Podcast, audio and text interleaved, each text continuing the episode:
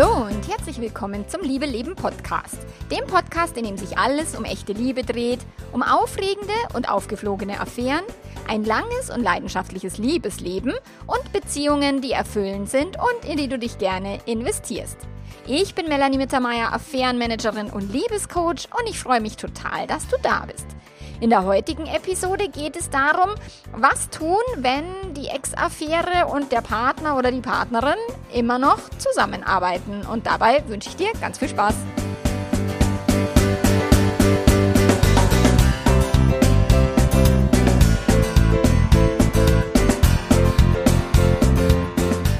Hello, hello! Eine weitere Podcast-Folge geht an den Start an diesem wunderschönen hellen, sommerlichen Septembertag, wo ich den aufnehme. Übermorgen geht er online. Also das heißt, heute ist Dienstag, am Donnerstag erscheint die Folge und wann auch immer du die Folge hörst, weil das ist ja bei dem Podcast oder bei meinem Podcast, ist ja, die Folgen sind zeitlos und es ist, ich kriege so viele Zuschriften, dass äh, die Menschen den Podcast suchten von der ersten Folge bis, zu, bis zur aktuellen und immer schon warten, dass die neue Podcast-Folge ra rauskommt. Ich meine, das freut mich total. Also jegliches Feedback oder viele schreiben auch, dass, die, dass sie ihre Krise dadurch überwunden haben, durchs Podcast hören und so weiter. Also ganz, ganz lieben Dank für euer Feedback, ganz lieben Dank auch für alle, die sich die Mühe machen und eine Rezension schreiben ähm, für meinen Podcast. Das ist auch immer für mich total wertvoll, weil dadurch wieder auf Apple und, und in den ganzen Charts-Dingern da höher gerankt und dann äh, finden den auch mehr Leute. Also wenn du meinen Podcast cool findest, dann kannst du den auf Spotify oder eben auch auf Apple bewerten. Das würde mich sehr, sehr freuen und alle die, die es schon gemacht haben, ganz, ganz, ganz lieben Dank.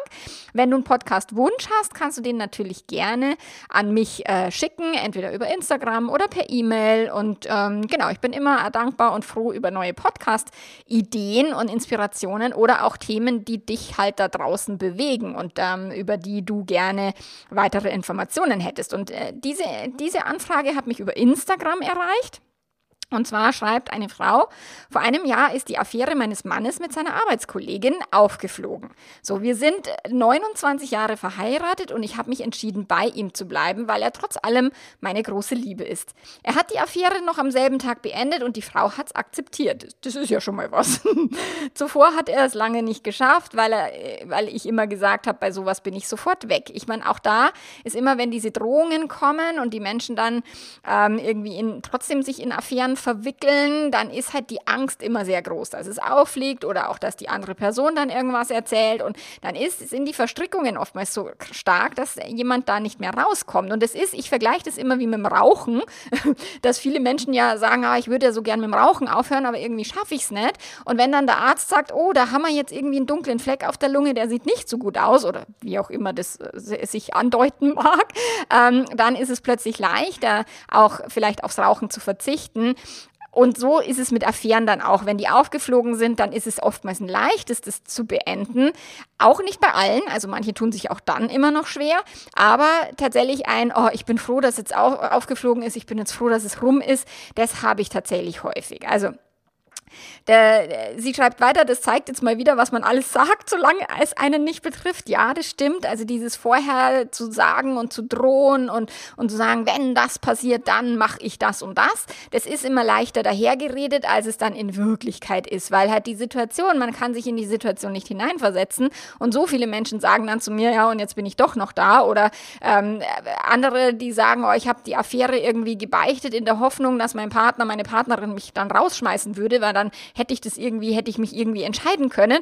Aber dann will die andere Person ihn oder sie nicht rausschmeißen und dann sagen die Fremdverliebten, die sagen, oh, jetzt bin ich noch nicht weiter in meiner Entscheidung. Also tatsächlich auch das ist einfach, Affären sind komplex und warum Menschen Affären haben, das ist komplex und da das zu beleuchten, ist ja hier mein Job mit diesem Podcast. Und jetzt geht es eben darum, ähm, was tun, wenn eben die Aff Affärenfrau weiter mit dem Partner zusammenarbeitet. Und das war auch die Anfrage hier. Also die Affärenfrau wechselt jetzt nicht den Arbeitsplatz, den sie auch 35 Jahre hat, was auch eine gute Idee ist. So, ich bin jetzt nach einem Jahr des Verarbeitens in Sachen richtiges Vertrauen schon sehr, sehr weit. Aber es sieht danach aus, als wäre die Tatsache mit dem Arbeitsplatz trotzdem noch ein Problem dafür. Könnten Sie dazu vielleicht einen Podcast machen? Also gerne du ich äh, hab's mit dem Sie nicht so gern, gell, aber manche Menschen sind immer sehr, sehr höflich, gerade ältere Menschen logischerweise. Also natürlich mache ich dazu gerne einen Podcast, weil es betrifft tatsächlich viele. Also viele meiner Kunden, Kundinnen im Membership haben wir das immer und immer wieder, dass eben die Affärenperson noch weiter am Arbeitsplatz ist, ähm, wie der Partner oder die Partnerin. Und am Affären halt am Arbeitsplatz sind tatsächlich die häufigsten, also Arbeitsplätze sind der, die Top Nummer 1 äh, Örtlichkeit, wo Affären starten. Ähm, Top, also äh, Platz Nummer 2 ist, glaube ich, Fitnessstudio, wenn mich nicht alles täuscht. Und äh, dritter Platz hat der Freundeskreis. Also tatsächlich ist es so, dass Affären halt eher im näheren Umfeld entstehen, wo Menschen viel Zeit miteinander verbringen und sich dann auch im Laufe der Zeit halt gut finden und vielleicht auch sich näher kommen. So, das ist, äh, da sagen viele von mir, ja, wäre es halt irgendwie eine fremde Person, die jetzt plötzlich wieder weg wäre, dann wäre das alles einfacher weiß man nicht. Ich habe auch Menschen, die in solchen Situationen sehr stark damit zu knappern haben, wo die Affärenperson ganz weit weg ist und nichts mit dem Umfeld zu tun hat. Also es ist immer leicht vom Gehirn dahergeredet. Ja, wenn es anders wäre, dann wäre es ja leichter, gell? Das ist so ein bisschen der Trick und der Verarsche vom Gehirn, aber nein, wissen wir nicht. Und dass man jetzt irgendwie zu einer wildfremden Person sagt, wie schaut es denn aus, wollen, wollen Sie zufällig mit mir eine Affäre anfangen, ist ja eher unwahrscheinlich. Also das heißt, ja, alle da draußen draußen, die meinen Podcast hören oder die mir ja schon länger folgen, die dürfen halt damit sich auseinandersetzen, dass Affärenpersonen und, und Affären halt irgendwo im näheren Umkreis stattfinden, meistens und eben nicht mit Wildfremden. Außer es ist halt jetzt geht um Prostitution oder sowas. Und selbst das ist für viele Menschen, die damit zu kämpfen haben, dass der Partner irgendwie bei Prostituierten war, ist auch hart. Also von dem her, nur weil das Gehirn sagt, dann wäre es viel leichter, heißt es noch lange nicht, dass es dann viel leichter wäre. So. Und das ist halt so, dass eben auch beide AffärenpartnerInnen vielleicht jetzt nicht sofort irgendwie sagen, oh, ich kündige jetzt meinen Arbeitsplatz oder eine Person ist irgendwie Chef oder eine Person ist irgendwie Mitarbeiterin. Und ähm, das bedeutet halt, dass die betrogene Person dann halt irgendeinen Weg finden muss, damit klarzukommen. Und ja auch das Affärenpaar selber auch. Und das habe ich ja auch häufig bei Kunden, Kundinnen, die dann sagen, oh, wie gehe ich denn jetzt damit um, weil wir sehen uns ja jeden Tag wo ich dann halt sage, ja, mal so professionell und so, ähm, ja, businessmäßig wie möglich, also alles Private halt rauslassen und wirklich auf Abstand gehen, außer was es halt im Arbeitskontext an Kontakt gibt. So wie Paare, die sich trennen und gemeinsam, gemeinsame Kinder haben, die werden ja nicht permanent übereinander herfallen, wenn sie die Kinder irgendwie wieder gegenseitig abholen oder zurückgeben, so. Und das ist halt dieses auch zu sagen, okay, das ist jetzt eine Ex-Partnerschaft, auch wenn es eine Affäre Affäre war. Und ja, wir arbeiten weiter zusammen und so souverän dürfen wir erwachsene Menschen sein, das halt in irgendeiner Form hinzukriegen.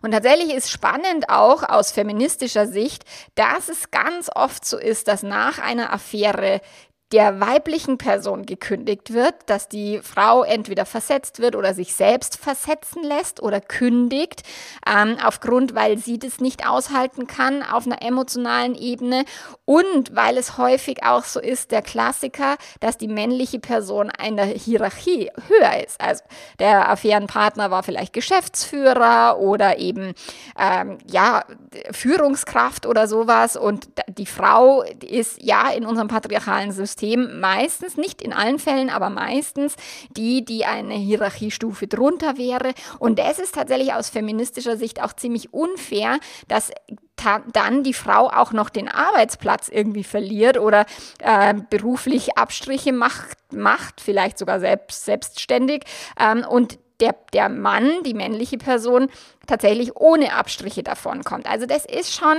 ähm, in der heutigen Zeit auch harter Tobak, was man sich da mal drüber äh, nachdenken darf. Und auch an alle Ehefrauen oder Partnerinnen, die dann eben betrogen worden sind, die dann sagen, oh, die muss weg, die Schlampe und so.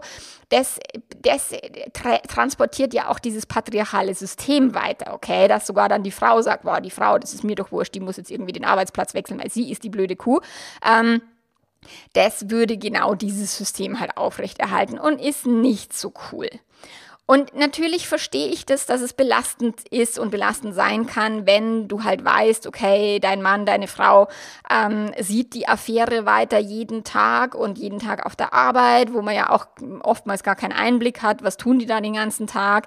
Und deswegen gibt es diese Podcast-Folge, wie kannst du denn damit umgehen?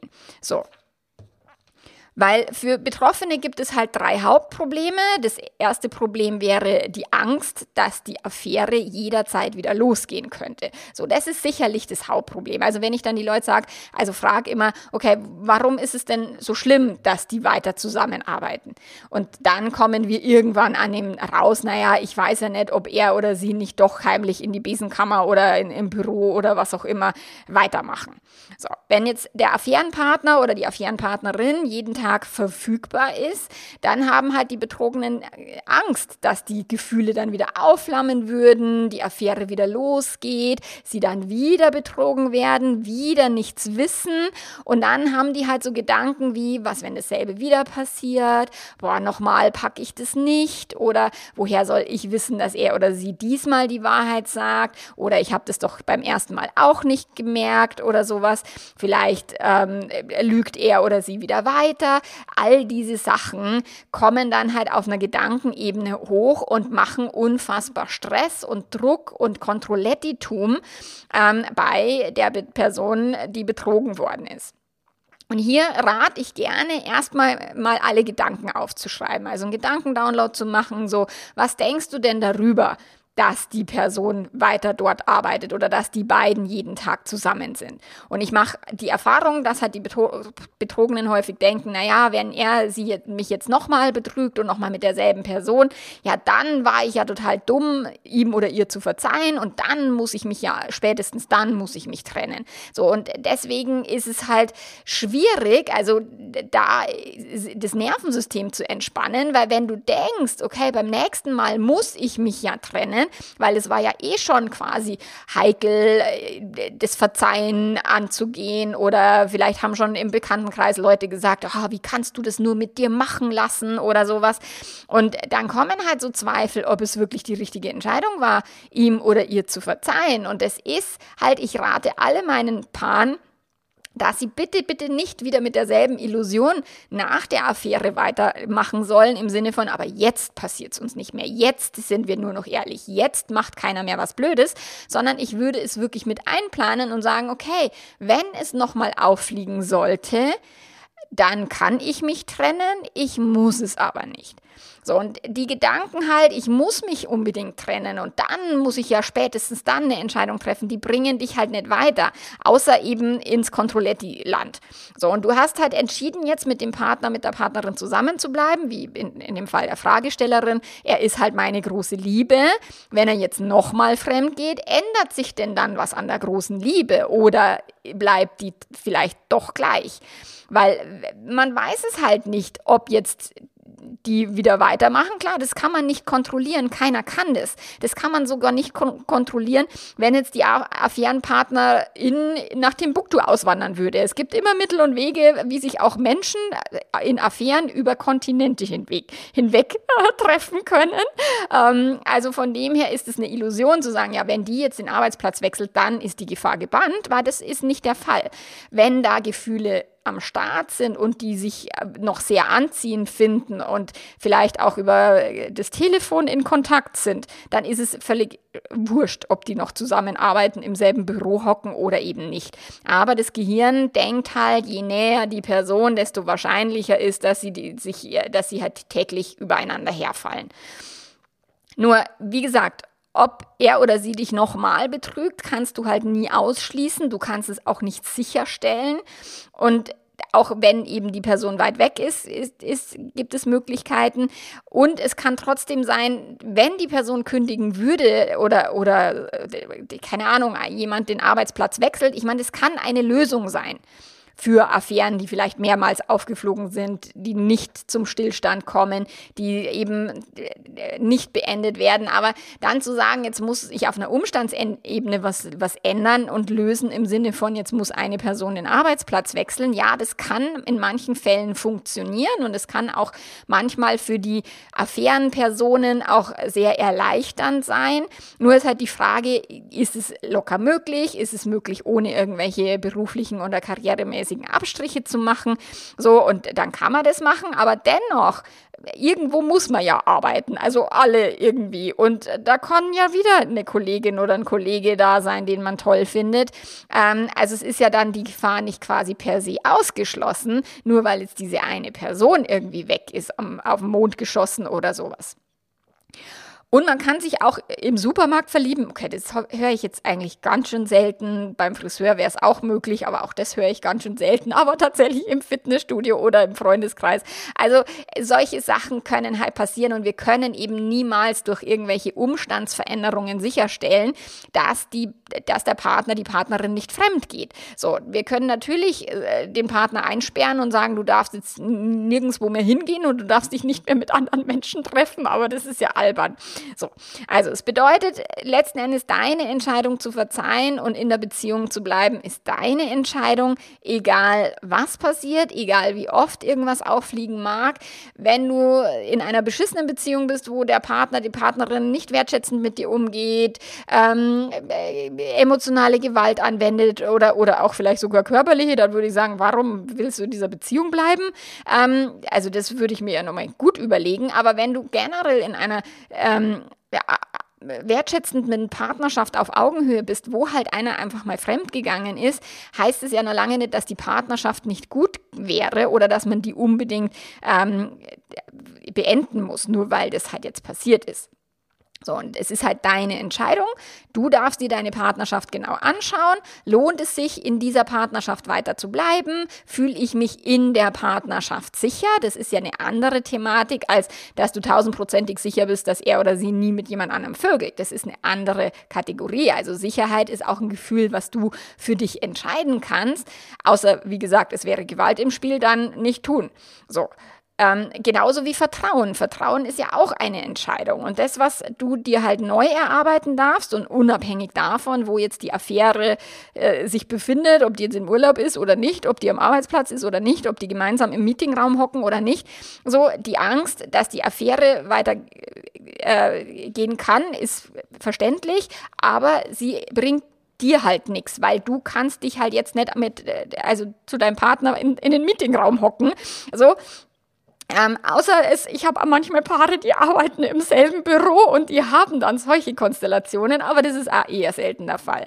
So, und jetzt eben, um deine Gedanken zu beruhigen, darfst du dir halt einen Plan machen. Also du darfst dir aufschreiben, naja, angenommen, wenn er oder sie die Affäre wieder aufnimmt oder weiterführt oder ähm, mich weiter betrügt mit derselben Person, was würde ich dann tun, wenn es aufliegt? Und wiederum, nicht dieses Blabla, was man so gerne daherredet, so, anstatt zu sagen, ich würde würde mich trennen oder, okay, dann kommen wir zum Beispiel ohne Eheberatung nicht mehr vor, weiter. Oder ich würde die Partnerschaft trotzdem weiterführen.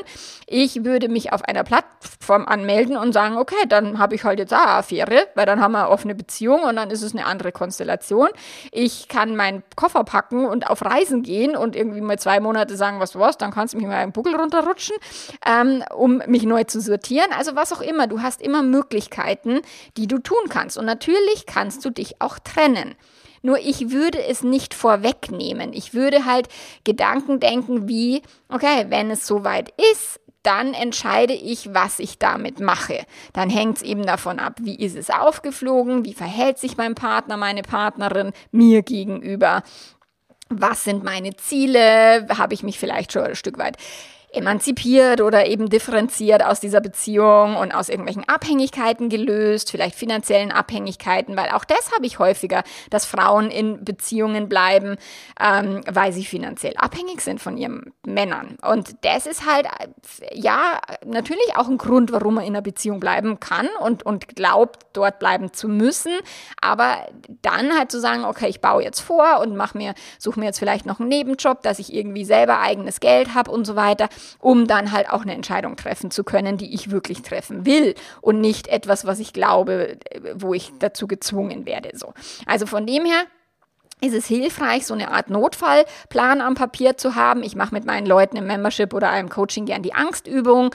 Dieses, was ist das Schlimmste, was passieren kann? Kannst du irgendetwas tun, damit es nicht passiert? Und was kannst du tun, wenn es passieren sollte? Damit das wirklich schwarz auf weiß auf einem Plan, auf einem Blatt Papier steht, also so ein Plan B.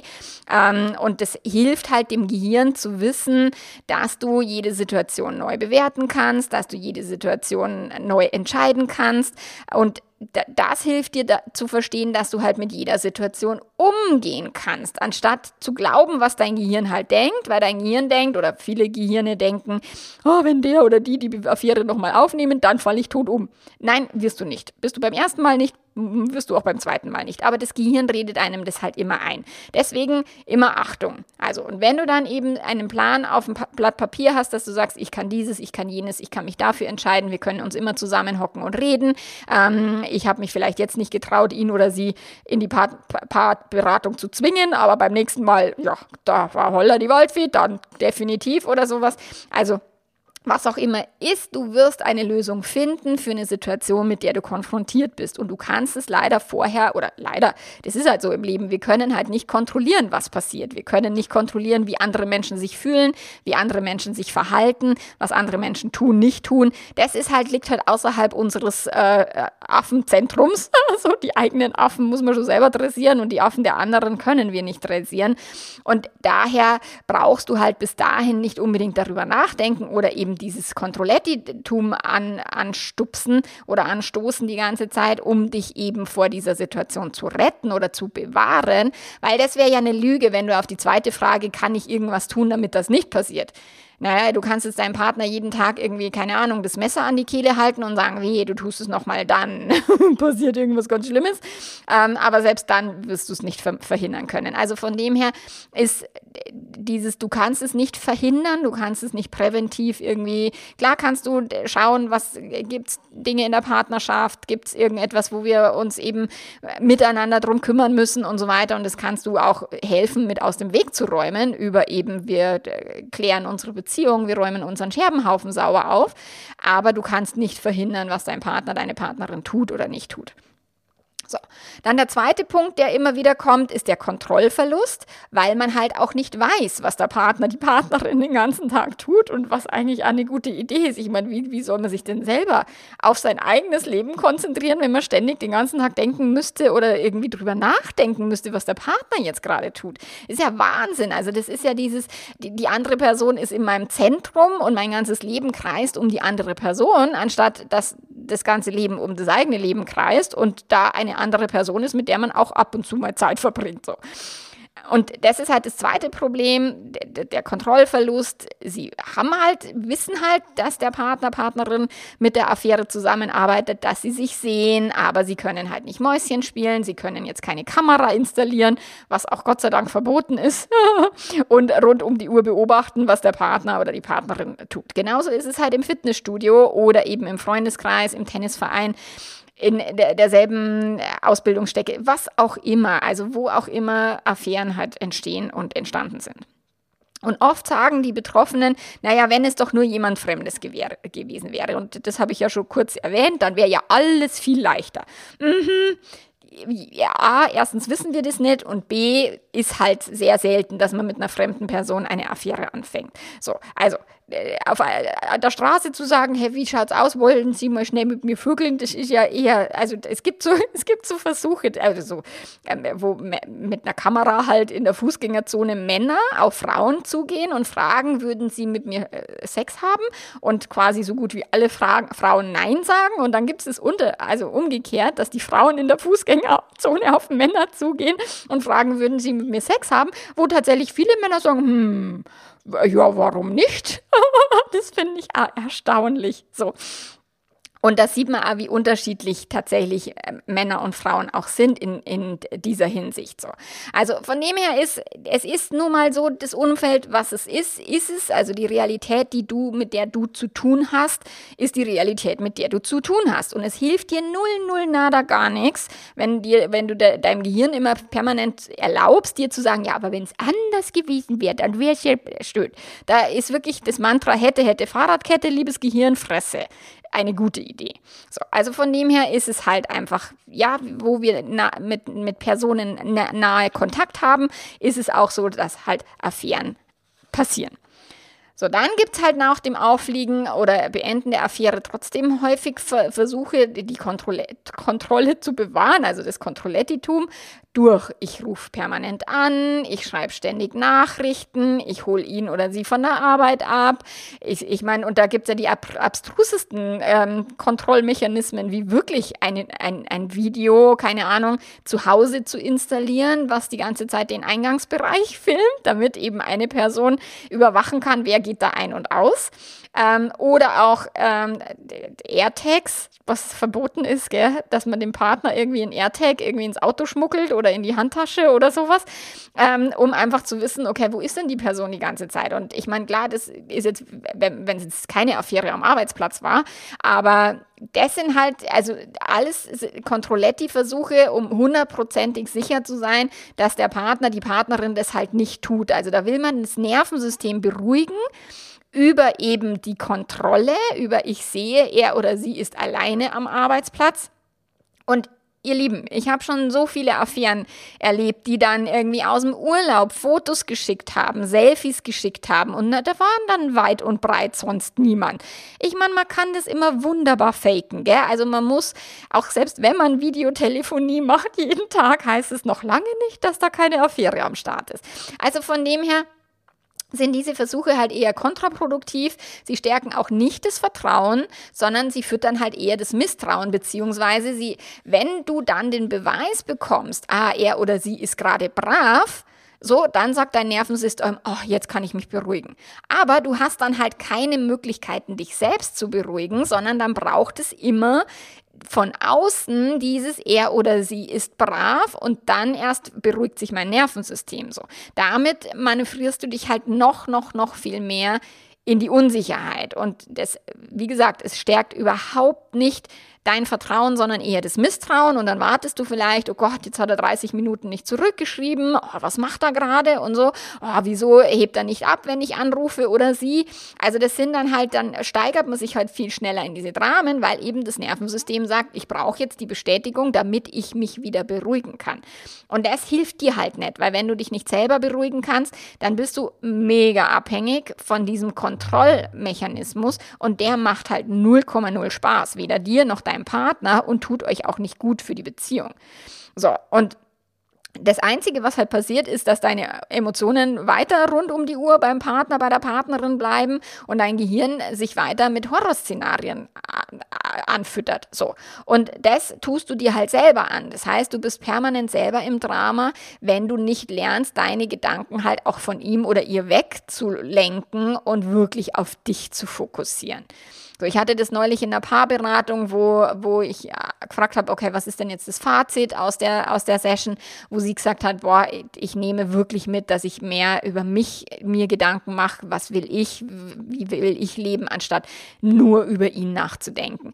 Und das ist schon, das ist so eine coole Erkenntnis und so ein cooler Move, auch wenn der nicht einfach ist. Ich weiß, der geht nicht mal schnell dann so locker flockig einher, das muss man echt üben und dann das, das eigene Gehirn immer und immer wieder einfangen und sagen, hey, Moment mal, es geht hier gerade um mich, um mein Leben und mein Partner ist nicht der, der Nabel meiner Welt. Ich habe eine eigene Welt und da ist mein Partner ein Teil davon oder meine Partnerin, aber es ist nicht die ganze Welt. So.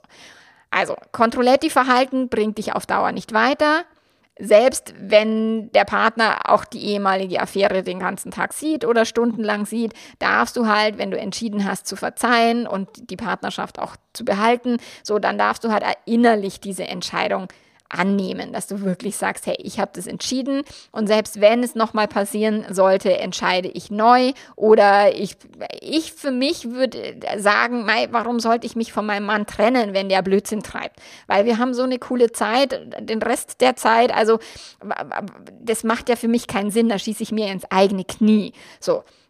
Aber das ist halt, das bedeutet, unangenehme Situationen auszuhalten, das bedeutet, unangenehme Gefühle auszuhalten, nicht sofort reagieren, keine Kontrollanrufe oder Nachrichten schreiben, sondern wirklich überlegen, die eigenen Gedanken zu managen und bei sich zu bleiben. So, und dann kannst du auch nur überlegen, wenn jetzt die Affäre nicht am selben Ort arbeiten würde, könnte sich dein Partner halt trotzdem mit ihr treffen und dann müsstest du wieder mehr Kontrollettitum, eben AirTags Bags ins Auto oder in die Handtasche oder so ähm, legen. Und das ist ja Quatsch so.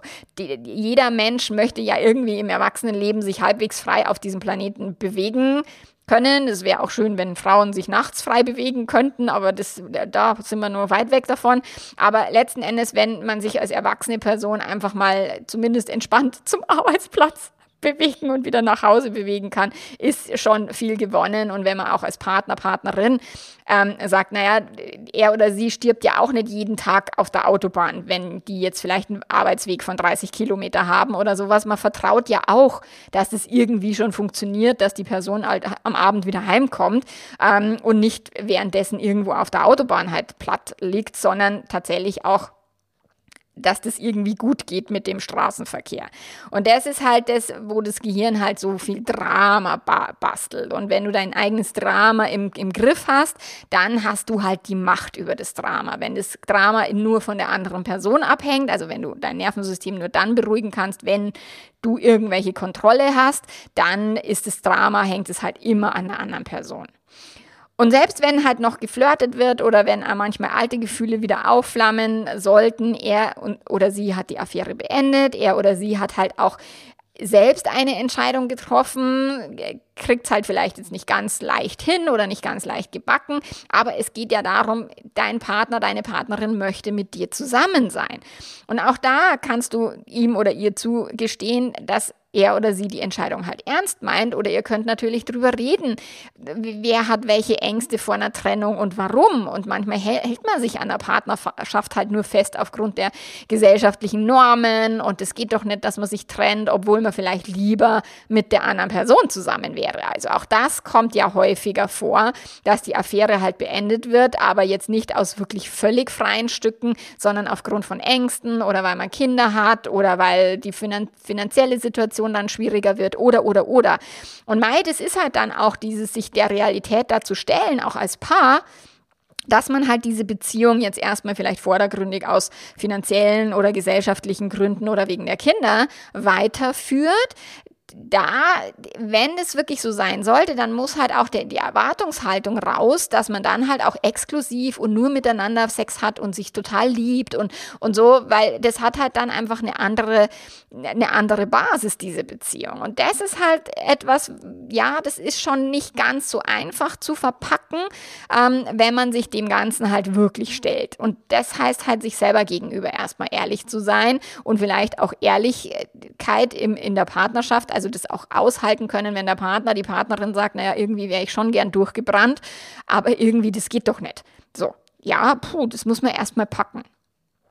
Und deswegen ist halt äh, Kontrollverlust ist für viele Menschen schwierig, gerade auch durch die romantische Vorstellung, dass es halt mit immer selbstloser Liebe zu tun hat, wenn man in Beziehungen ist und nicht irgendwie aus irgendwelchen pragmatischen oder, oder egoistischen Gründen passiert. Aber mei, so ist es halt. Niemand kann kontrollieren, was der andere, die andere tut. Und äh, weder und also in, im eigenen Leben noch im anderen Leben kann man halt immer hundertprozentige Sicherheit bekommen. Das geht nicht. Und sich mit der Unsicherheit anzufreunden, ist halt viel, viel sinnvoller als permanent schauen, wo kommt jetzt das nächste Stückchen Sicherheit her, sondern auch wirklich zu sagen, ich kann mein Nervensystem auch in der Unsicherheit entspannen. Und wenn du das nicht hinkriegst, weil es vielleicht traumatisierend war oder sowas, dann geht's, darfst du halt vielleicht mit härtere Bandagen da dran gehen, Traumatherapie, Wingwave Coaching, EMDR oder oder oder. Und zum Thema Kontrollverlust, da erzähle ich gern die Geschichte von meiner Mama, als mein kleiner Bruder gestorben ist, wo sie gesagt hat, naja, ich, also wir waren vier Kinder und wir waren alle, also zwischen, zwischen 18 eben und 25 und mein kleinster Bruder ist mit 18 gestorben auf der Landstraße, nachts eben, ähm, nachdem er irgendwie bei einem Kumpel war und so, weil ein Autofahrer eingeschlafen ist und ihn halt auf dem Motorrad quasi, ähm, ja, umgefahren hat so. Und meine Mama hat gesagt, naja, sie geht trotzdem wieder ins Bett um 10, weil sie kann ja eh nicht verhindern, dass uns irgendwas passiert. Die hat nicht zu uns gesagt, wir müssen, also wir hatten damals noch gar keine Handys, Gott sei Dank, aber die hätte auch nicht gesagt, dass wir anrufen müssen, wenn wir jetzt in der Disco angekommen sind und wenn wir anrufen müssen, dass wir, wenn wir aus der Disco wegfahren und dass wir irgendwie äh, ihr quasi beweisen müssen, dass alles gut ist, weil sie gesagt hat, ich kann nicht verhindern, dass was Schlimmes passiert. Und wenn es passiert, dann wird die Polizei schon wieder läuten. So, ich werde es schon irgendwie mitkriegen und deswegen gehe ich schlafen. Und das war für mich, ich war damals 21 und es war für mich wirklich ein krasser, also krass, wie sie das gemacht hat. Also ich fand es sehr beeindruckend und habe da wirklich viel über echtes Vertrauen gelernt in, in dieser Zeit, weil für mich wäre das eine Katastrophe gewesen. Ich war damals halt auf dem Höhepunkt meiner irgendwie Jugend und Weggehzeit und, und Flirten und, und Jungs und keine Ahnung dass wenn ich ständig gewusst hätte, dass meine Mama vor lauter Panik zu Hause irgendwie bis um 5 Uhr morgens nicht schlafen kann, wäre es für mich auch nicht so witzig gewesen, mich beim, beim Weggehen und so auch zu entspannen und auch da locker zu bleiben. So. Und deswegen ist es halt wie auch die Angst vor einer Affäre. Die Affäre wird stattfinden, egal ob du halt im Drama hockst oder ob du entspannt bist. Es ist, du wirst es nicht verhindern können, auch nicht mit allem Drama der Welt. Und und ja, es kann auch sein, dass du es nicht wieder nicht mitkriegst, wobei ich das sehr für unwahrscheinlich halte, weil tatsächlich die Menschen meistens so sensibilisiert sind, dass sie viel wacher sind und dass sie viel mehr auch Zwischentöne mitkriegen und besser in Verbindung sind und da auch wahrscheinlich das viel schneller auch wieder checken würden. Aber selbst wenn du es nicht mitkriegst, dann wird es schon entweder irgendwie auffliegen und wenn es nicht auffliegt, ja, umso besser, dann kriegst du es ja nicht mit. So, und damit musst du halt jetzt nicht dealen. Und wenn eure Beziehung gut ist und, und du dich in dieser Beziehung wohlfühlst und dich auch in dieser Beziehung einfach du selbst sein kannst, dann ist es ja völlig okay, auch in einer Beziehung zu sein, wo vielleicht auch mehrfach eine Affäre auffliegt. So, lala. Und jetzt kommen wir nur zum dritten Faktor, das tatsächlich das Umfeld. Auch das habe ich schon kurz angeschnitten, dass das Umfeld halt Stress macht, beziehungsweise Freundes- und Bekanntenkreis. So, wenn jetzt äh, zum Beispiel die Affäre im Freundeskreis aufliegt oder eben am Arbeitsplatz, wo man vielleicht auch als, als, als Ehepaar öfter mal, keine Ahnung, zu Weihnachtsfeiern gemeinsam eingeladen worden ist oder zu irgendwelchen Firmen-Events oder sowas. Oder wenn es halt irgendwie im Freundeskreis äh, ist, dann ist es halt so, dass man halt auch gemeinsame Bekannte hat oder auch äh, die KollegInnen irgendwie kennt des Partners oder der Partnerin. So, und dass man irgendwie dann auch immer mal wieder Kontakt hat mit den Menschen. Und da ist halt auch die Frage, wer, wer wusste von der Affäre und gibt es irgendwelche Spaltungen und Teilungen in diesen Freundes- und Bekanntenkreisen, dass sich jemand eben zu, ja, berufen fühlt, zur Betrogenen zu halten und den, und den fremdgehenden Partner, Partnerin irgendwie zu verurteilen und abzukanzeln oder eben äh, ja, bei Firmenfeiern, keine Ahnung, die dann sagen, naja, du musst ja deine Frau nicht unbedingt mehr mitbringen, wenn da so ein Affären-Scherbenhaufen stattgefunden hat oder sowas. Also das kann natürlich sein, dass, dass da Konstellationen zusammenkommen, wo einer halt nicht mehr mit der anderen Person sprechen will oder kann oder du dann keinen Bock mehr hast, irgendwelche Weihnachtsfeiern noch irgendwie mit zu besuchen oder da mitzugehen oder sowas. Verurteilungen stattfinden, Geläster stattfinden, ja, stattfindet, ja, mal sowas passiert. Und auch das ist halt kompliziert und anstatt dich davon ins Boxhorn zu jagen zu lassen, kannst du natürlich auch für dich selber immer und immer wieder die Entscheidung treffen, wie möchte ich denn jetzt auch nach so einer Affäre auftreten. Also souverän oder permanent im Zweifel. Wenn jemand sagt, du hättest ihm nie verzeihen dürfen, zu sagen, doch, ich kann machen, was ich will, weil ich bin erwachsen und ich entscheide, was ich mit meinem Leben anstelle und nicht du. So. Oder äh, solche Sachen. Oder ein, ach, ich wäre mir ja mehr wert. Oder ich könnte es ja nicht. Dann zu sagen, ja, warte erst mal ab, bis bei dir mal so weit ist. also von dem her, wenn du entschieden hast zu verzeihen, dann steh dazu und erwarte nicht von anderen Leuten, dass die das, dass die jetzt die Affärenperson hassen müssen oder schneiden müssen oder dass die Affärenperson eben zwingend von Firmenfeiern dann ausgeschlossen werden muss oder gekündigt werden muss oder sowas, sondern wirklich zu sagen, okay, es sind hier erwachsene Menschen am Start und die können auch souverän genug sein, um sowas zu handeln. Und auch die betrogene Person, vielleicht braucht es ein bisschen Zeit und vielleicht muss man nicht gleich auf die erste Firmenfeier mitgehen, äh, sondern erst vielleicht auf die nächste. Aber letzten Endes zu sagen, ich möchte damit souverän umgehen und äh, professionell damit umgehen, wäre eine gute Idee.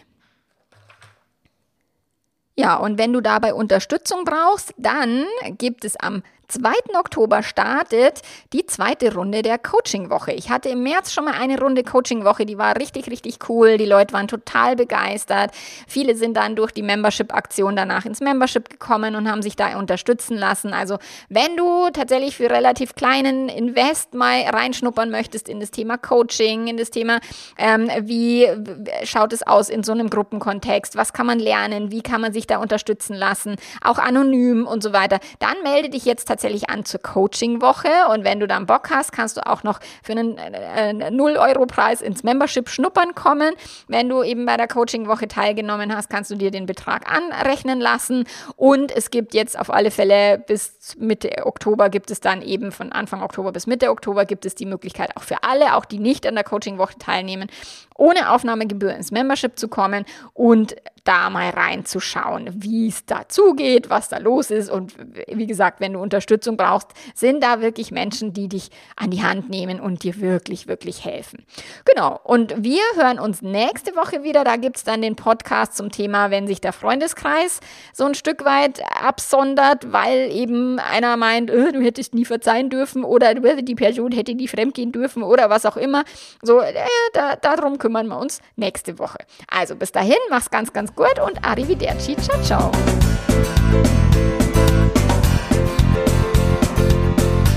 Ja, alle Infos zur Coaching-Woche findest du auf meiner Webseite unter www.melanie-mittermeier.de slash, also Schrägstrich, Coaching-Woche und da kannst du dich auch anmelden oder du meldest dich für den Liebeletter an. Da kommt jetzt diese Woche noch ein Newsletter zur Coaching-Woche raus.